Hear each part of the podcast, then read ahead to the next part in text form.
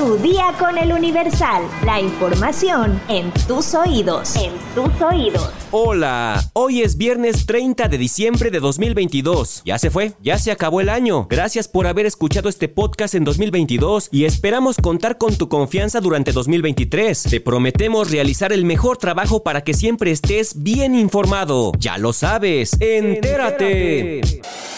Deportes. El mundo del fútbol está de luto. Pelé falleció este jueves 29 de diciembre a los 82 años, luego de una complicada batalla contra el cáncer. La leyenda brasileña que llevó la monarquía al mundo del fútbol y quien durante muchos años llevó la etiqueta de mejor jugador de todos los tiempos, ingresó hace un mes al hospital para cumplir con el tratamiento de quimioterapias debido al cáncer en el colon que le fue detectado en 2021.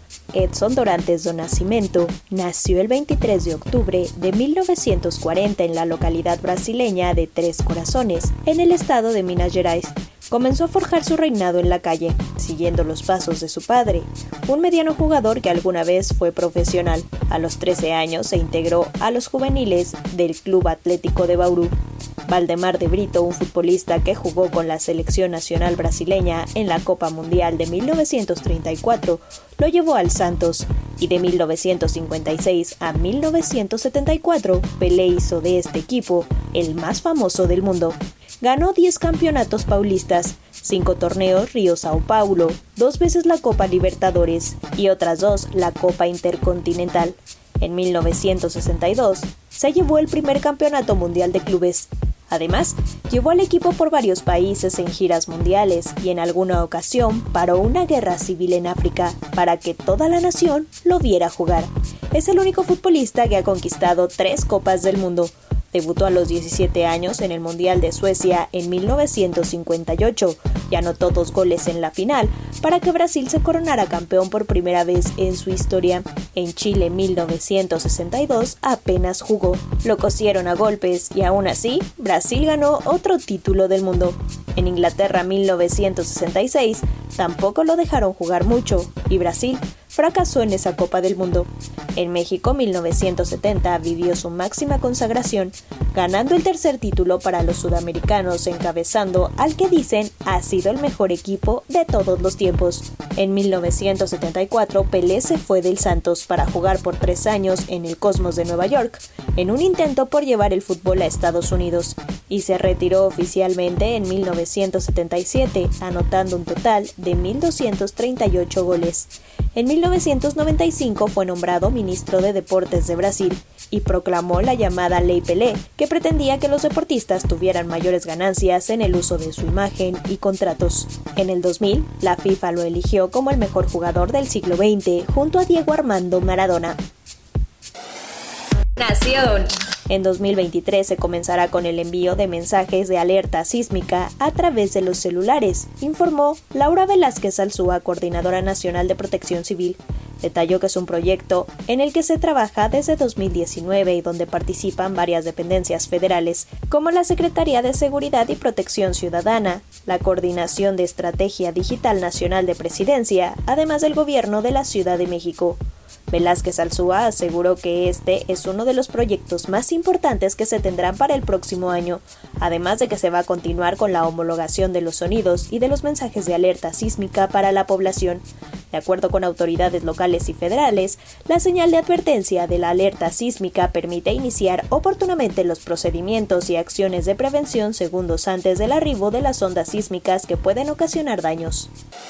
Tu año con el Universal. Deportes. Marzo. La violencia sin control se desató en el estadio La Corregidora en el juego entre Querétaro y Atlas. Al momento se reportaron 22 personas lesionadas durante el conflicto. Diciembre. Lionel Messi y Argentina se convirtieron en campeones del mundo tras vencer a Francia en la final de Qatar 2022. Argentina derrotó a Francia en tanda de penaltis y Lionel Messi por fin logró conseguir un campeonato del mundo con la selección albiceleste. Espectáculos. Marzo. La actriz y cantante Sasha Denunció al productor Luis de Llano. A través de su cuenta de Twitter, compartió su experiencia durante la relación que tuvo con el productor musical tras tres décadas de silencio. Junio. El actor Johnny Depp declaró que un jurado me dio mi vida de regreso. Luego de ganar el juicio contra la actriz Amber Heard, el jurado falló a favor del actor en su demanda contra su exesposa y determinó que hubo difamación maliciosa por parte de ella, condenándola a pagar 10 millones de dólares. Septiembre. Grupo Firme arrebató el récord a Vicente Fernández al reunir cerca de 280 mil asistentes en el Zócalo Capitalino. Por medio de su cuenta de Twitter, la jefa de gobierno Claudia Sheinbaum reportó el número de asistentes al show del grupo musical. Octubre. El actor Pablo Lyle fue declarado culpable por homicidio involuntario cometido a Juan Ricardo Hernández, de 63 años. Sus abogados apelaron la sentencia y pidieron realizar un nuevo juicio, petición que fue negada. Pablo aún espera su sentencia.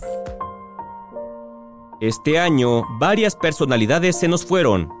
Fernando del Solar, Héctor Bonilla, Susana Dos Amantes, Raquel Pankowski, Manuel Ojeda, Olivia Newton-John, Pablo Milanés, Diego Verdaguer, Bob Saget, Aaron Carter, Marciano Cantero, Taylor Hawkins,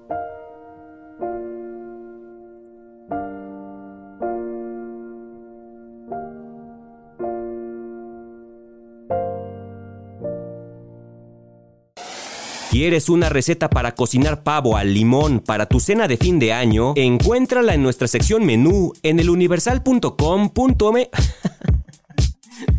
es que por el este.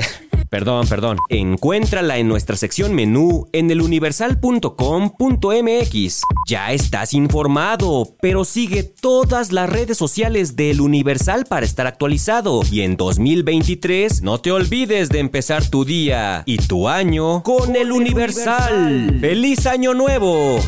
Tu día con el Universal. La información en tus oídos. En tus oídos. Acast anbefaler. Mit navn er Anders Morgenthaler. Over for mig sidder Roald Bergmann. Vi har lavet en ny podcast, der hedder Dopaminklubben. Og Dopaminklubben er en klub, hvor ADHD er fucking sjovt, og hvor det griner. Det behøver ikke at være super alvorligt. Vi er skide trætte af alle de der podcasts, der forklarer mig og nederen der. Vi gør grin med vores ADHD. Mulig ADHD. Ja, vi udreder mig, fordi nogen siger, at jeg har det. Jeg ved det ikke rigtigt. Det finder vi ud af. Vi har i hvert fald lavet vedmål. Ind og lyt til Dopaminklubben. Hver uge udkommer vi. Der laver vi sjov og spas med at have den her vidunderlige dopaminmangel.